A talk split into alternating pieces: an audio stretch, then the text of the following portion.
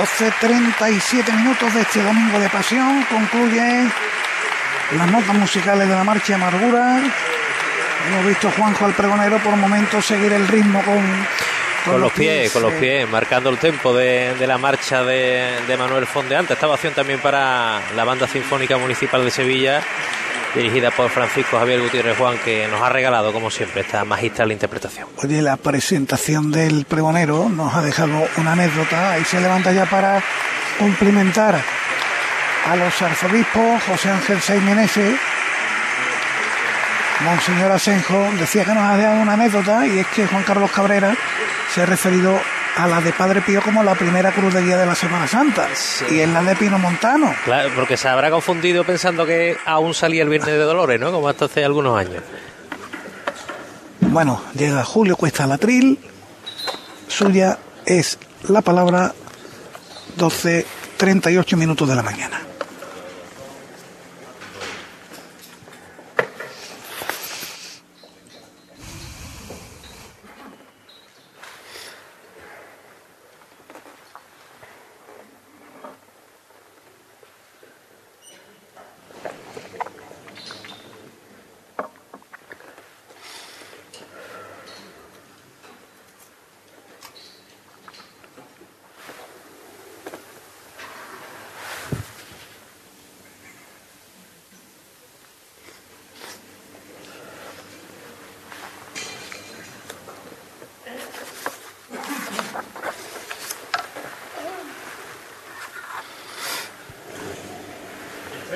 Se le ve emocionado, ha tenido que sacar un pañuelo, se coloca las gafas.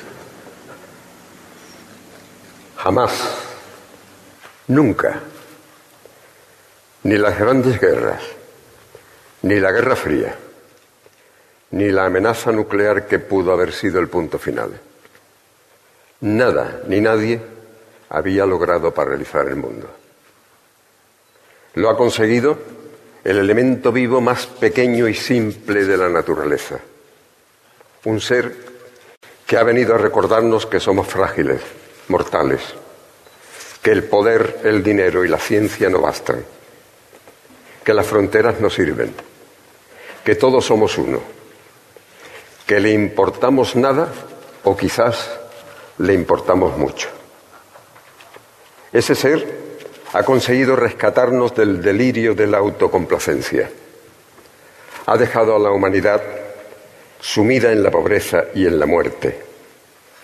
Tanta muerte que, en palabras de María Sanz, su muchedumbre mana como tu propio llanto galopa por tus ojos sin tregua ni descuido.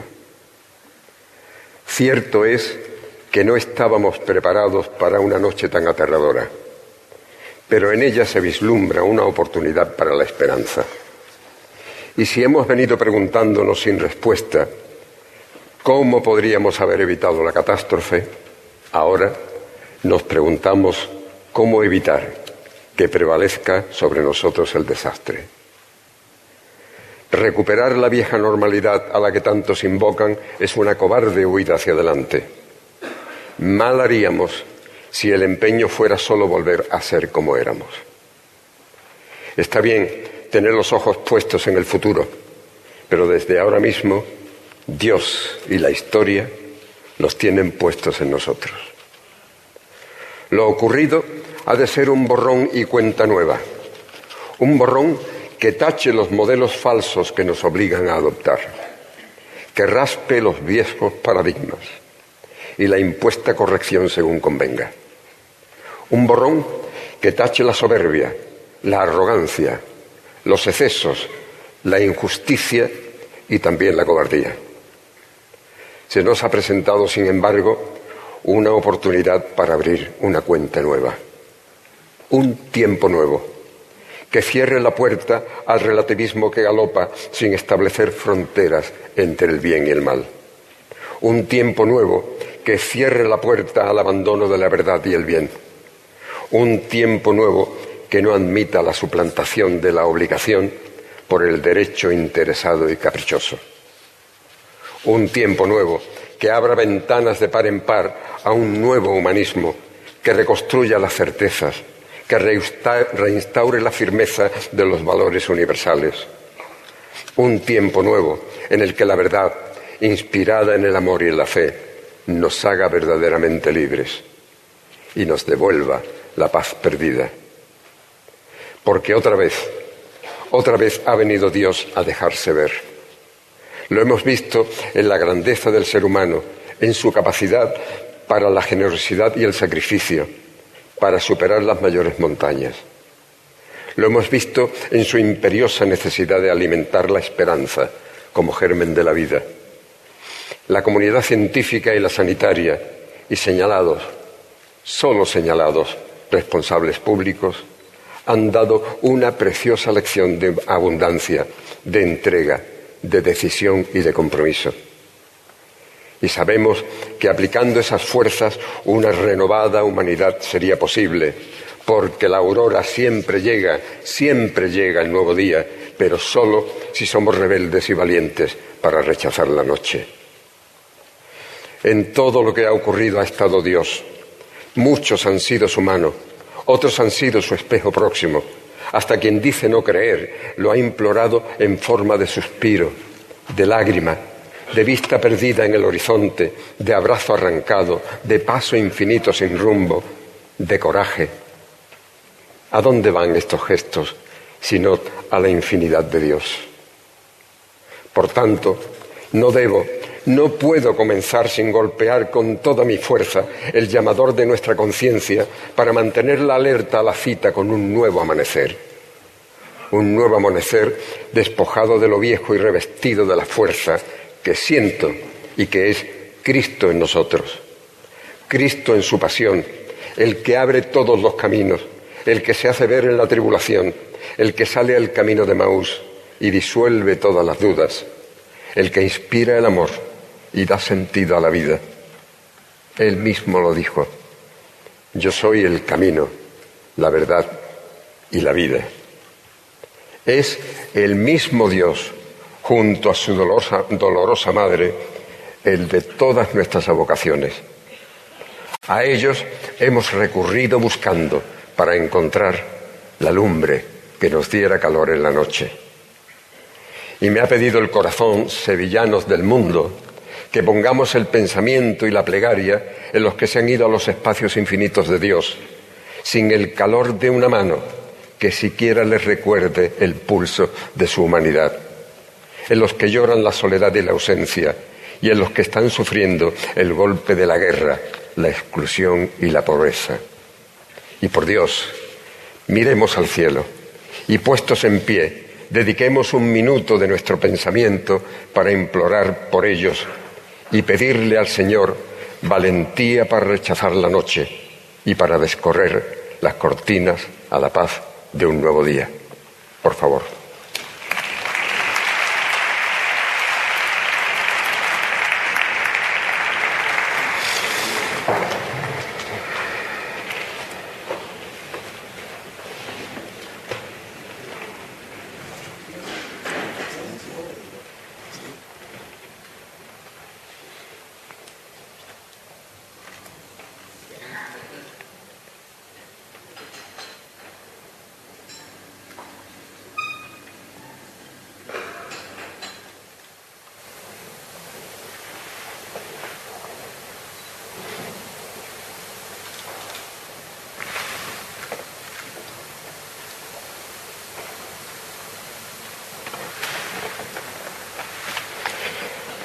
Padre nuestro que estás en el cielo, santificado sea tu nombre, venga a nosotros tu reino, hágase tu voluntad en la tierra como en el cielo.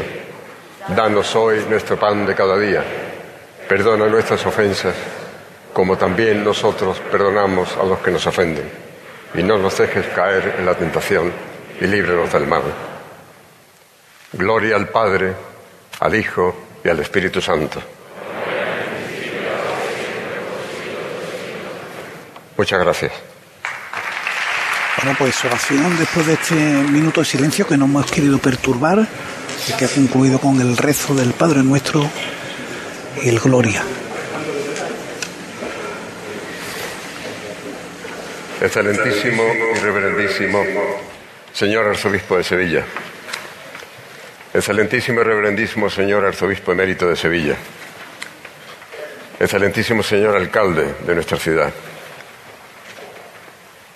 excelentísima señora consejera de Cultura de la Junta de Andalucía, ilustrísimo señor presidente y Junta Superior del Consejo de Hermandades y Cofradías, excelentísimas e ilustrísimas autoridades, hermanos mayores, cofrades de Sevilla, sevillanos del mundo. No había transcurrido una hora desde mi designación como pregonero para que toda mi familia estuviera rodeándome. Han estado siempre a mi lado. A ti, mi preciosa Carmen, a Julio y a Asun, a Javier y Carmen, a Antonio y Carmen. Como ven, me falta solamente una Carmen para bingo. Os agradezco la dicha que sois para mí cada día.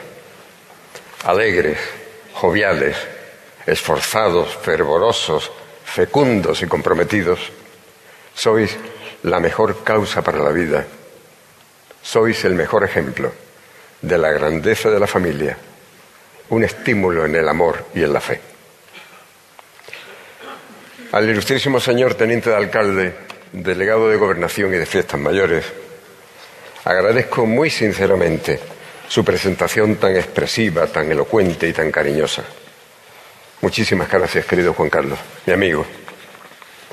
Y mi más profunda gratitud al presidente y a la Junta Superior del Consejo por haber renovado su confianza en mí hasta en tres ocasiones.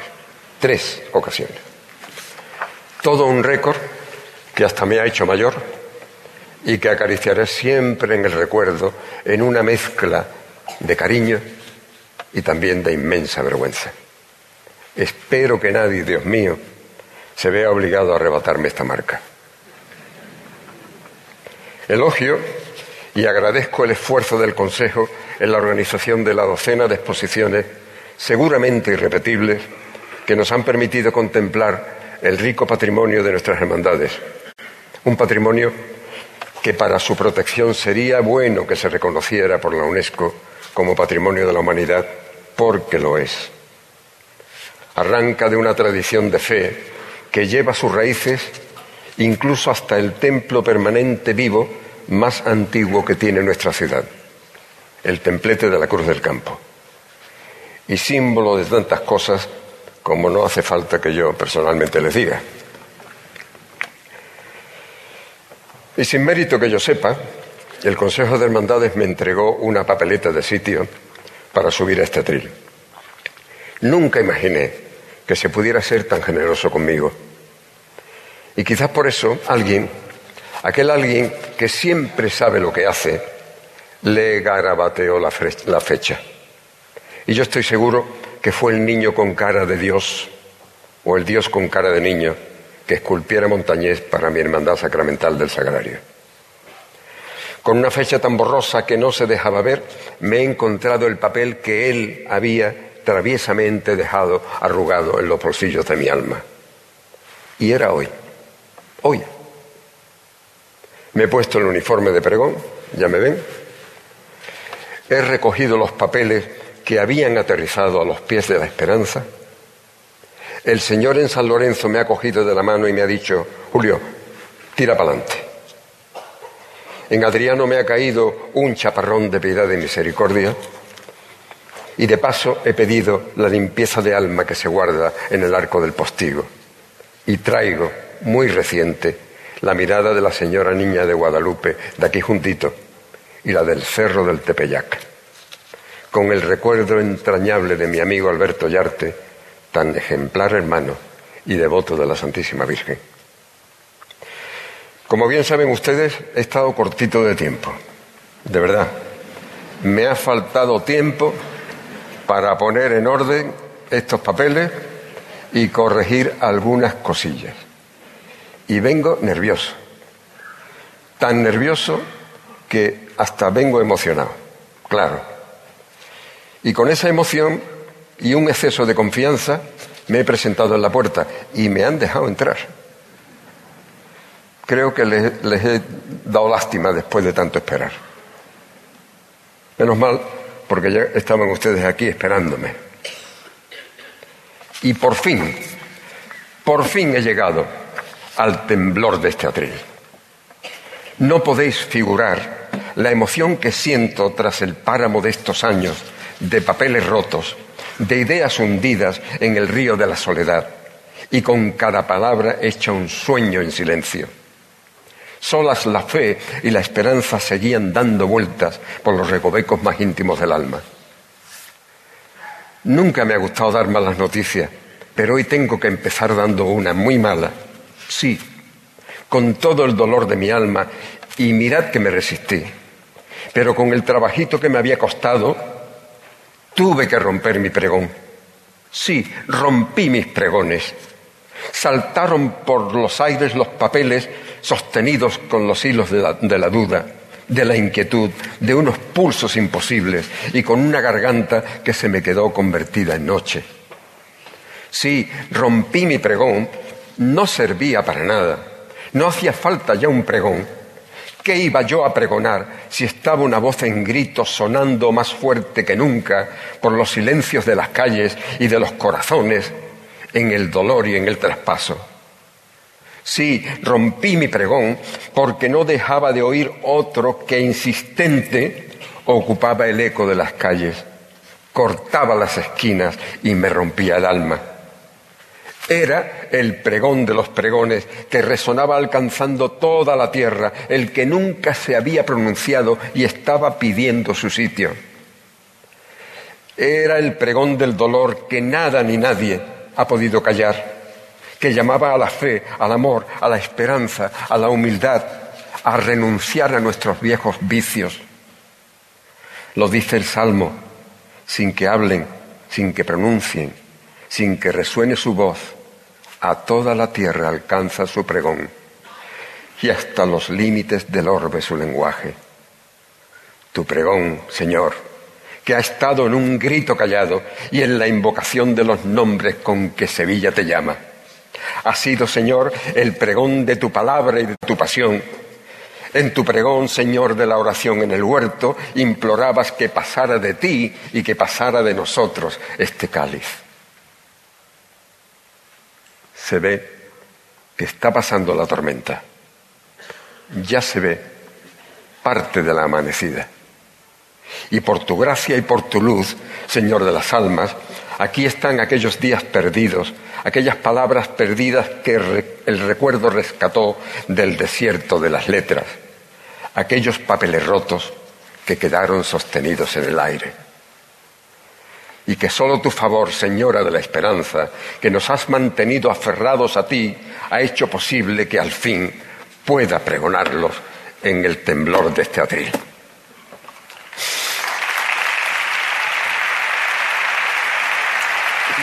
Ovación para, nueva ovación para el pregonero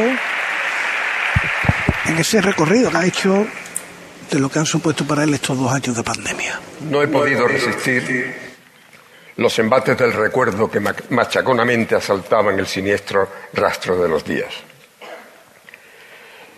Enjuagando los sentidos en las lágrimas de la nostalgia, aparecía un universo de cielos perdidos, como lamentaba Joaquín Romero Murube pero tan reales como les voy a contar.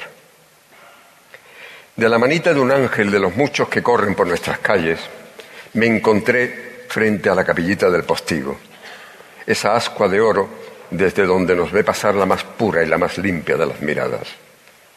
Allí, agarrado con sus manitas a los barrotes de la cancela, aquel angelito de cuatro años musitaba, bendita sea tu pureza y eternamente lo sea pues todo un Dios se recrea en tan graciosa belleza. Tuve que terminar la oración con él. Con un rayo de escalofrío en mi cuerpo, él mismo pronunciaba mi mejor encomienda. Mi ángel, un día en el seno de su madre, tuvo su vida amenazada por la ciencia. Sí, por la ciencia. Pero la esperanza y el rocío transparente, que chorreó por las anchas marismas de oración de tantos, y la fe y el compromiso de sus padres la hicieron florecer.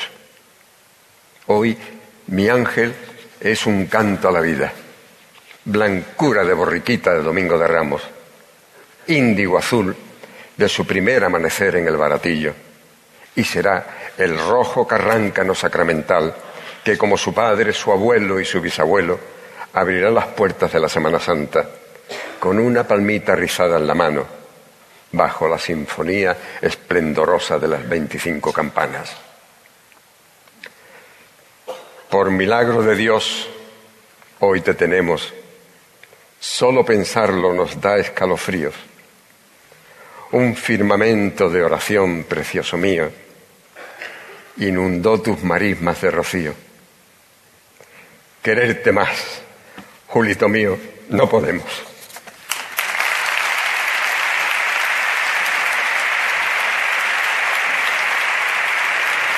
Y ahí la ovación después de esa referencia a su nieto Julio. Se emociona el pregonero. Mi pequeño ángel tiró de mí a los cielos de mi infancia. Me llevó por una ciudad gloriosa, un paraíso del corazón y de los sentidos. Una ciudad imaginada siempre en primavera, en aquel olor de azahar que invadía con una brisa cálida las calles y los rincones. Una ciudad que tanto eché de menos en mis largas ausencias de ella y que en los días en que esto escribía era desoladora y oscura. Como oscura era la soledad que iluminaba el blanco brillante de la Virgen Blanca de la Paz bajo el cielo verde del parque, y que el lunes santo bañaba de sol verde al cautivo del tiro de línea que llegaba, con el aroma de albahaca de sus patios. Como la lejanía me hacía resaltar la luna creciente que por Alfonso XII ilumina el canasto alto como el cielo del señor del museo. En esa noche tan íntima por San Vicente y Veracruz, donde el lunes santo, la pena, el dolor y la tristeza se hacen plural. Oscura soledad, que me llevaba ante el paso del Señor del Gran Poder en Bailén, bajo el penacho en ocre y azul aurora de la espadaña vacía del convento de la Merced, o ante la mirada fijada de mi Nazareno, cuando su paso abre el silencio de la madrugada en la tiniebla de su calle. Lejanía que me hacía ver aún más bello el monumental palio de la esperanza marinera, con su paso rebosado de flores multicolores, perdiéndose entre vidrieras de amanecer por Adriano. Oscura soledad, en ese rincón de la calle Lira, donde tantas veces me había estrujado la caoba y el naranjo del Señor de la Buena Muerte, o cuando por francos, Pilato, huyendo de su cobardía, abre paso para que quepa el Señor que empieza su calvario.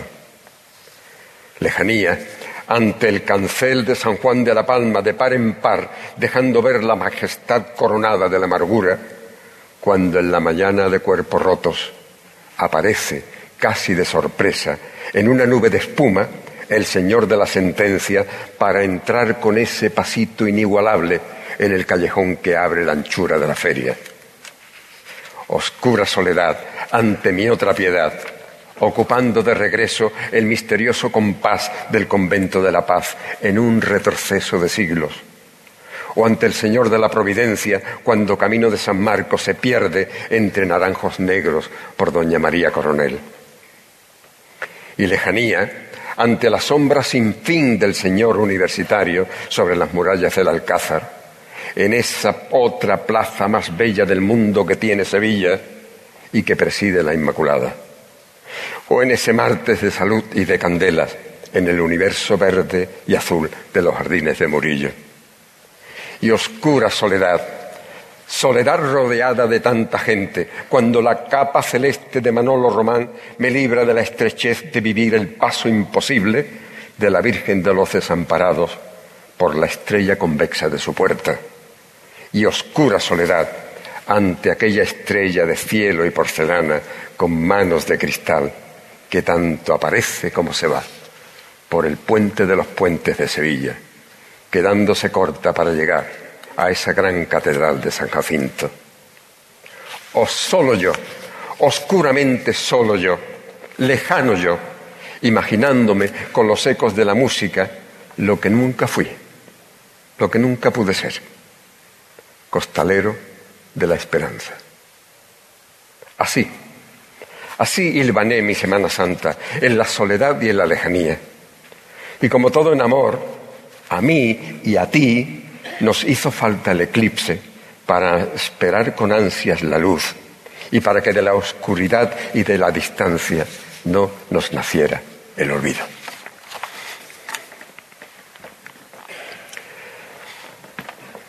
Más la experiencia de una Semana Santa con lugares convertidos en nombres, soles sin días, lunas sin noches, en la que cada cielo era un recuerdo y cada esquina era un silencio, es aún peor. En ese silencio solo hablaban los balcones. Nunca se había oído hablar a los balcones. Por ello salía, con el silbido de la olla a presión y el olor a caldo del puchero, el rumor de los cuerpos que parecían no existir. Sin distracciones en las calles, sin calles, era fácil darle una vuelta a mi vida y comprobar dónde estaba el origen de tantas cosas vividas y de cómo se hace un cristiano cofrade, paso a paso, poco a poco. Así, volví a sentir aquel viento impetuoso de levante que de aquella colina alta y blanca de Medina Sidonia llegó un día arrebatándome el corazón. Fue imposible no caer rendido ante el luminoso brillo de su alma, ante su fe arrolladora y su constante mirada azul al cielo. Les hablo de Carmen. Ella no conocía aún nuestra Semana Santa. Nuestra cita para su primer jueves santo por Santa Catalina fue para contemplar en una primera bulla nerviosa de cuerpos y de miradas el impresionante paso de los caballos, la exaltación del Señor y el palio de la Virgen que lleva en sus lágrimas la cara y las lágrimas de todas las vírgenes. Ella venía radiante, preciosa, quizá dudosa a sus primeras emociones en Semana Santa. Pero qué buen momento escogió el Señor para ponerla a mi lado. Fue un prólogo triunfal de todas sus victorias y las mías, y poco a poco Sevilla le fue abriendo el corazón. A ella, con el catón espiritual de la Semana Santa bajo el brazo del alma, qué fácil le ha sido enseñar a nuestros hijos a vivir esplendorosamente las mañanas, todas las mañanas, del Domingo de Ramos en la catedral. Como madre y protectora de los carráncanos, les ha enseñado a rezar antes de la procesión de las palmas, en la que todo comienza. Les ha acostumbrado a vivir la tarde más grande del miércoles santo en el Arenal, llevándolos en brazos delante del palio de la caridad, con la manigueta de mi entrañable Ricardo Ríos y la del inolvidable Vicente Ramos, pisándonos los talones y más adelante a dejar bien comidos y vestidos en casa a todos los amigos baratilleros antes de que salieran en la procesión con albero maestrante en los zapatos. Y para no olvidar, porque no podré nunca olvidar, tener ella que regresar presurosa por la acera del pópulo de pastor y landero a estar junto a su padre que acababa de morir a la misma hora en que aparece en Adriano la misericordia de Dios en los brazos piadosos de su madre. ¡Qué casualidad! No, otra señal de la bendita misericordia de Dios, que Dios se manifiesta siempre. A ella, qué fácil le ha sido enseñar a nuestros hijos a besar el talón de Dios en San Lorenzo y a enganchar sus almas en los ojos y en las redes de oro del manto camaronero de la esperanza mil veces los ha subido para que besaran la mano de la Virgen o el pie del Señor. Y qué encanto, qué encanto cuando los hacía identificarse con los niños del paso de la borriquita. Les ha enseñado a mirar siempre la vida y sus cosas desde el lado de Dios. Y sobre todo, les enseñó a rezar a Jesús presente en la Eucaristía, ante lo que todo empieza y todo acaba. Ellos Nuestros hijos vaciaron la casa y formaron su familia, pero han vuelto rápidos, cargados de vida, para llenar la casa de besos, de abrazos y de algarabía. Este año, con más ilusión que jamás tuvo un niño en Sevilla, los pequeños oirán sus primeros tambores, verán los nazarenos que ellos mismos querrán ser, harán sus primeras bolitas de cera y pronunciarán su contraseña de niño en Semana Santa con el Nazareno, dame un caramelo. Y como nosotros mismos hicimos, preguntarán cosas de Dios y de su Santísima Madre. Recibirán una catequesis de fe y de historia sagrada. Romperán los brazos y los riñones de sus padres y de sus abuelos porque no querrán perderse nada. Sus manitas volarán cargadas de besos. Sentirán su primera nostalgia al ver desaparecer en la música el palio de la señora. Y serán otro eslabón en la cadena de emoción que nos une a nuestros abuelos. ¿Qué ciudad, Dios mío, ofrece algo igual? Algunos de estos pequeños están aquí. Todos están escuchándome. Sí, me escucha hasta el que todavía espera en el vientre de su madre Carmen. Y aunque se empeñen en negarlo, su corazón, el suyo, es libre y late insistente, fuerte, tan fuerte como pisa el Señor de Pasión, la rampla del Salvador, o como resuena el racheado del paso del Señor por Doña Guiomar. Suena ese corazón, pequeñito, pero libre, soberano, independiente, suyo, no de nadie, como la vida que late en él. Y suena ese corazón como está golpeando en nuestro pecho ahora mismo, tu corazón y el mío.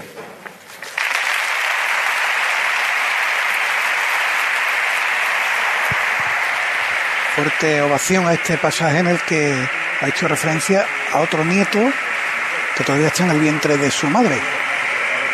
Un ser independiente con su corazón y de ahí la ovación del público. Muy tempranito en mi vida me encontré con su cara un día cuando despuntaba el alba. En silencio de alpargatas había pasado el cortejo de un señor blanco, crucificado en la noche, sobre un calvario de lirios, perdiéndose por esa breve costana abajo que lleva de Arfe a Castelar, donde está la muralla enterrada hasta donde llegaba la mar. Fue mi primera madrugada, de la mano de mi madre, que presurosa no quiso nunca perder el sitio para encontrarse con su Virgen guapa, como ella la llamaba. Una tarde de diciembre, en la calle Pureza, cuando tuve su mirada tan cerca, sintiendo los nervios del amor, he vuelto a encontrarme con ella.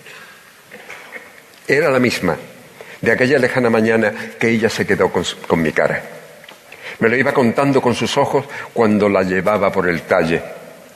La dejé sobre su peana en el suelo. Me planté ante aquellos ojos que nunca ella apartó de mí. Y qué momento de oración de ida y vuelta tan hermoso. Ay, y qué cierto estaba también nuestro gran Antonio Machado cuando dijo que ese ojo que ves no es ojo porque lo, tú lo ves, es ojo porque te ve.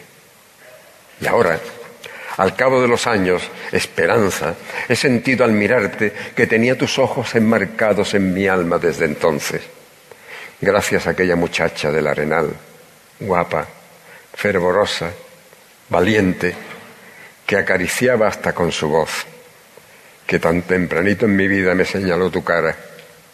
Julito, mira qué guapa va la Virgen, tírale un beso. Y mamá, he vuelto a tenerte otra vez en tus brazos una tarde en Triana. Señora, yo quisiera en tu mirada resumirte toda entera cuando tus ojos me miran, es la plenitud que llega. Porque para mí, señora, esperanza marinera, solo tu mirada basta deslumbrantemente llena. Porque puedo en esos ojos leer como me contestas a los que he ido a contarte, o a disculpar mi ceguera, o a lo que quise pedirte para curar mi tibieza. Cuando te miro y me miras, me llamas y me recuestas en los brazos de tus párpados a la sombra de tus cejas. Rebusco para decirte lo más hermoso que sienta. Pero desde mi alma salta que estalla que no espera, el beso de mi niñez, aquel de la esquina aquella, el que me enseñó mi madre, que se escapa y se vuela hasta posarse en tu cara. Señora, esperanza nuestra, capitana de la gloria, mi esperanza de pureza.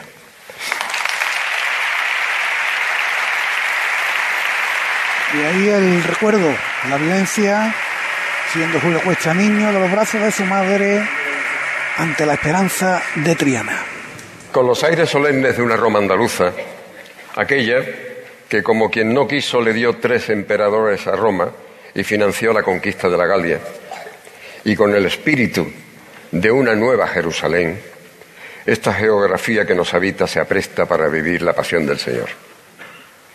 Como siempre, la humedad fecunda del río, la exuberancia de vida de nuestros parques que empiezan a florecer y el perfume intenso del azahar urbano impregnan la ciudad de una fuerza y de un empaque que trasciende la sensación física para alcanzar una explosión espiritual única.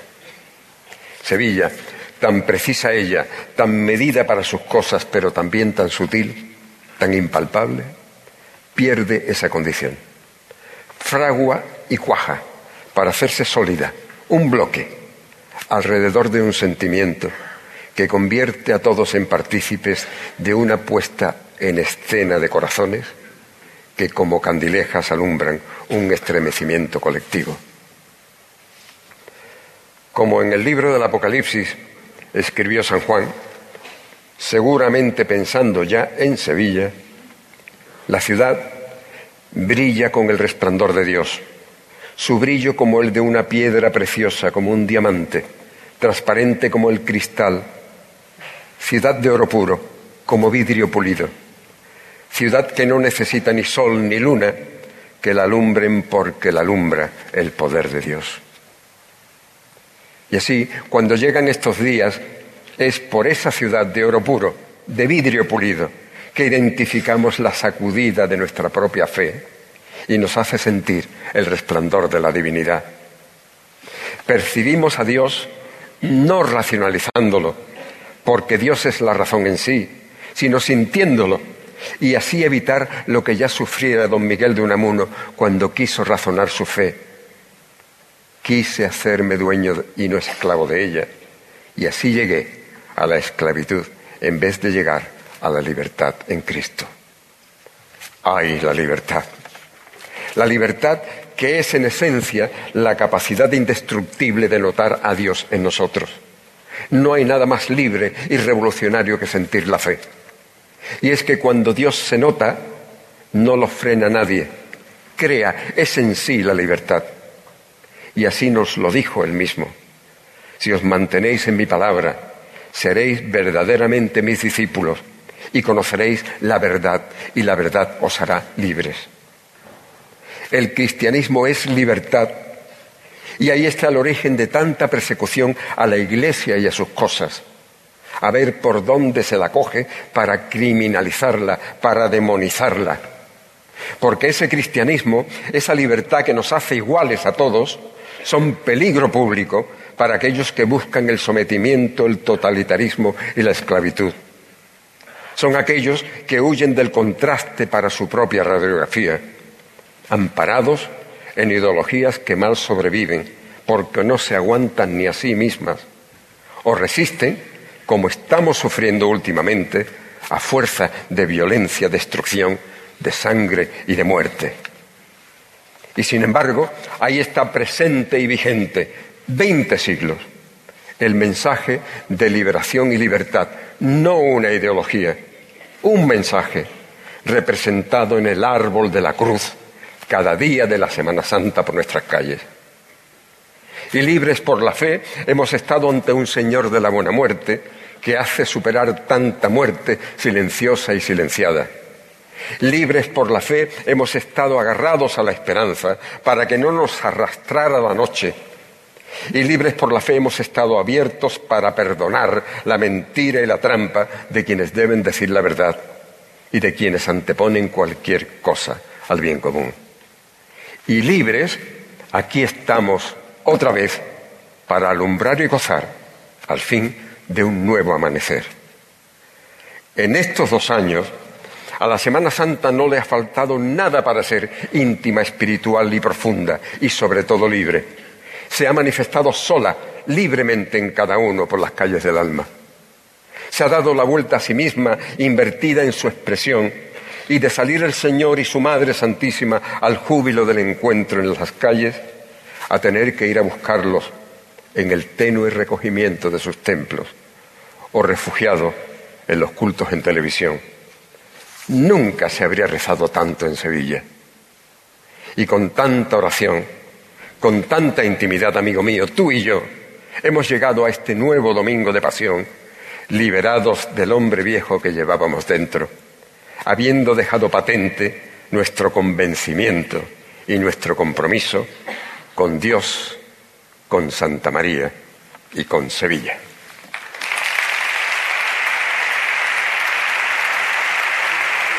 vuelve a la idea del principio de su pregón. A partir de hoy, a partir de esta experiencia de dos años de pandemia, un hombre nuevo, un cofrade nuevo, toma un sorbito de agua, continúa. Una tarde, Carmen traía al Señor acunado en sus brazos. Era la mejor herencia que había recogido de casa de sus padres, que ya habían partido hacia él. Con una honda expresión, ella me dijo, Julio, debajo de este Cristo hemos nacido los seis hermanos. Siempre estuvo en el cuarto de mis padres. Era el mismo Señor que un día de lluvia, otro día de lluvia, iba temprano, corriendo, de regreso por el puente. La fuerte tormenta del Viernes Santo ya había cedido y el sol, arrepentido, claro, salía a mirarlo de cara envuelto en nubes grises y en brechas como cuchillos de luz.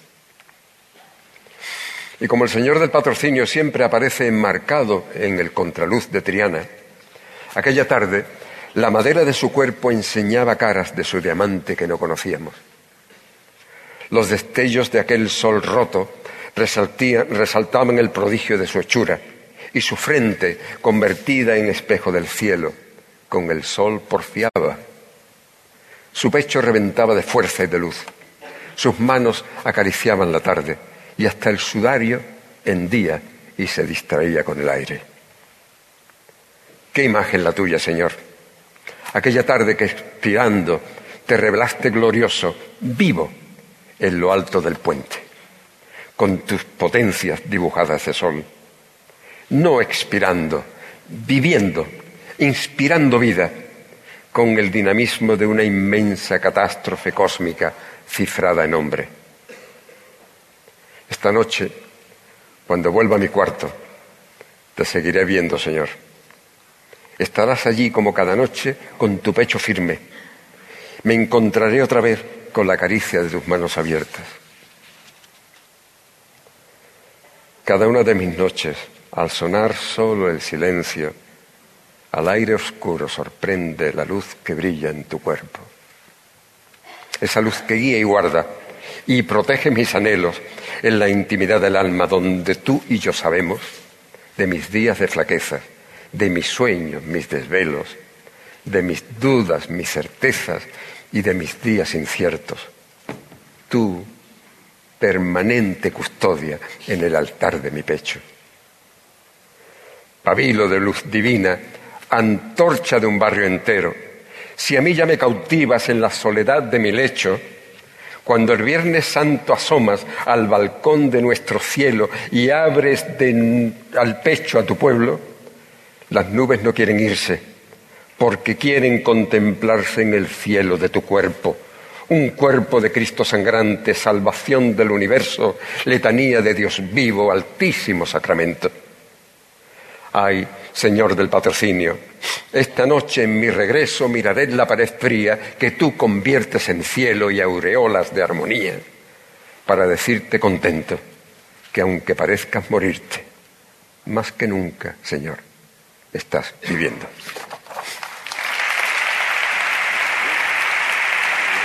Y ahora ese cántico al cachorro, al Cristo de la Aspiración, una de sus devociones familiares, lo tiene en su casa. Tal día como hoy, en la Casa Grande de San Pablo era ordenado obispo de Chiapas un sevillano grande de Triana, precursor de los derechos humanos, protector de los indios y fundador del derecho internacional, Fray Bartolomé de las Casas. Está, está bien recordarlo ahora que tanto oportunista salpicado de pegajosa ignorancia está negando la mayor obra de civilización que como nadie, ni Roma, realizaron nuestros padres por el mundo, precisamente desde Sevilla. En el espacio de escasos metros entre la Real Parroquia de la Magdalena y la Capilla de Montserrat, la tarde del Viernes Santo se ilustra la salvación. Una salvación que la noche anterior parecería impensable cuando pasa el impresionante misterio con la muerte balanceante de un cuerpo encogido y desbaratado ante la valiente mirada en la quinta angustia de su madre. Pero no, la salvación había ocurrido ya. Cuando el Viernes Santo por ese bosque espeso de plátanos de sombra de San Pablo y por las esquinas luminosas del Arenal aparece Jesús en la cruz entre ladrones, se resume la potencia salvadora de la cruz para los sencillos y humildes de corazón. Además, en el misterio de la hermandad de los toneleros, sobre un canasto centenario tan hermoso, María es la luz que alumbra ese momento crítico del misterio de la salvación. Dimas, uno de los dos ladrones, es el primer hombre que de manera tan inesperada como sencilla creyó, acuérdate de mí tan solo tiene la confianza ciega, libre, y así nace la fe en aquel Cristo compañero de suplicio que acababa de conocer. Y saltó la misericordia, las misericordias que reparte el Señor de Santa Cruz y la de la blanca seda del baratillo. Hoy estarás conmigo en el paraíso. En el desastre de la vida que se les iba, este bandido confió en una salvación que ni siquiera conocía. Y el ladrón, bueno por humilde, estrenó el paraíso de la mano directa del Redentor. Con aquel gesto, que fue solo una mirada, un ajusticiado nos descubre en la cruz el poder redentor de la muerte de Dios. La felicidad de estar por encima de la muerte. Tan portentoso es el poder de los desvalidos y de los humildes. La misma humildad que derrama el Señor en la mesa eucarística por los terceros, mirando al cielo. La misma humildad del Señor de las penas por Triana, mirando al cielo. La misma humildad del Señor en su oración entregada en el huerto, mirando al cielo. La misma humildad de Jesús cuando es prendido y despojado presentado por Pilato, abofeteado ante Anás, despreciado por Herodes o interrogado y condenado por Caifás, siempre mirando al cielo. La misma humildad de todos nuestros cautivos desde la humildad de sus barrios. Ay, qué pregón merecen los cautivos en la humildad de sus barrios. Sevilla, en su Semana Santa, en sus misterios, en sus calles, en sus barrios, toda es gloriosa, dorada, dorada por el color de Dios, refulgente humildad. La misma humildad y el mismo amor mirando al cielo que llevó a dos de las nuestras, a Madre Angelita y a Madre María de la Purísima, que casi se acaban de ir por humildad y por amor, han llegado hasta los altares de los templos y a la gloria de nuestros corazones, solo mirando al cielo.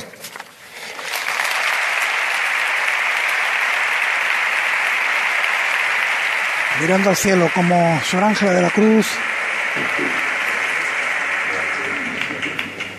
La puerta del Arenal es el barrio de mis carreras, de mis primeros amigos, de mis descubrimientos y de mis secretos. Entre el Postigo y Triana, el Arenal se abre a los espejos esmeraldas de un río que baña el barrio con un frescor y con una gracia y con la salada claridad de aquella bahía lejana que llega hasta el puente de Triana. Por el arenal discurre, se oye y se siente casi todo lo excelso que pasa, hasta la medida del tiempo, con los clarines de la maestranza y el reloj de la giralda. La gracia y la fuerza espiritual de unas veinte procesiones convierten el barrio en una suerte de carrera oficial de ida o de regreso que comienza en ese otro arco que tiene Sevilla. Hay esos dos arcos de Sevilla por los que tanto pasa. Y con los ecos imposibles de las saetas de Paco Palacio, las advocaciones de Triana colman el barrio con los momentos más hermosos de la semana. Lo dejan iluminado de estrella, de salud, de expectación, de patrocinio, de esperanza y de victoria. Los nombres más hermosos con los que Triana llama a la Madre de Dios. Triana cumple así su otra estación de regreso en la Catedral del Baratillo. Un diminuto joyero, sí, pero que la gloria convierte, por lo que atesora, en majestuoso templo. En el arrabal del desecho y la vida oscura, que fue el mal baratillo, se guarda cercana a los humildes y necesitados toda la piedad, toda la misericordia y todo el amor y la caridad que nos une y que nos salva. El miércoles santo a medianoche, por arfe vuelve a casa la misericordia limpia y plena sobre la blanca seda eucarística del regazo de una madre hecha toda piedad. Manantiales de gracia brotan de la armonía de un paso tan solemne como sencillo. Tan feliz es el momento que hasta el sudario que cuelga de la cruz mece, el sudario mece a todo el paso en la brisa de la noche.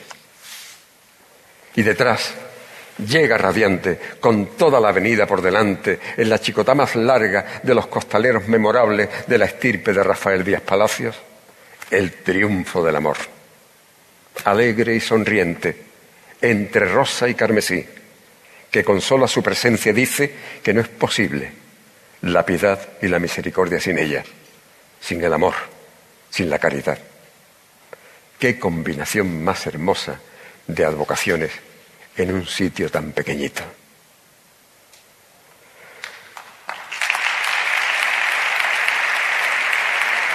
Y cómo no, su hermandad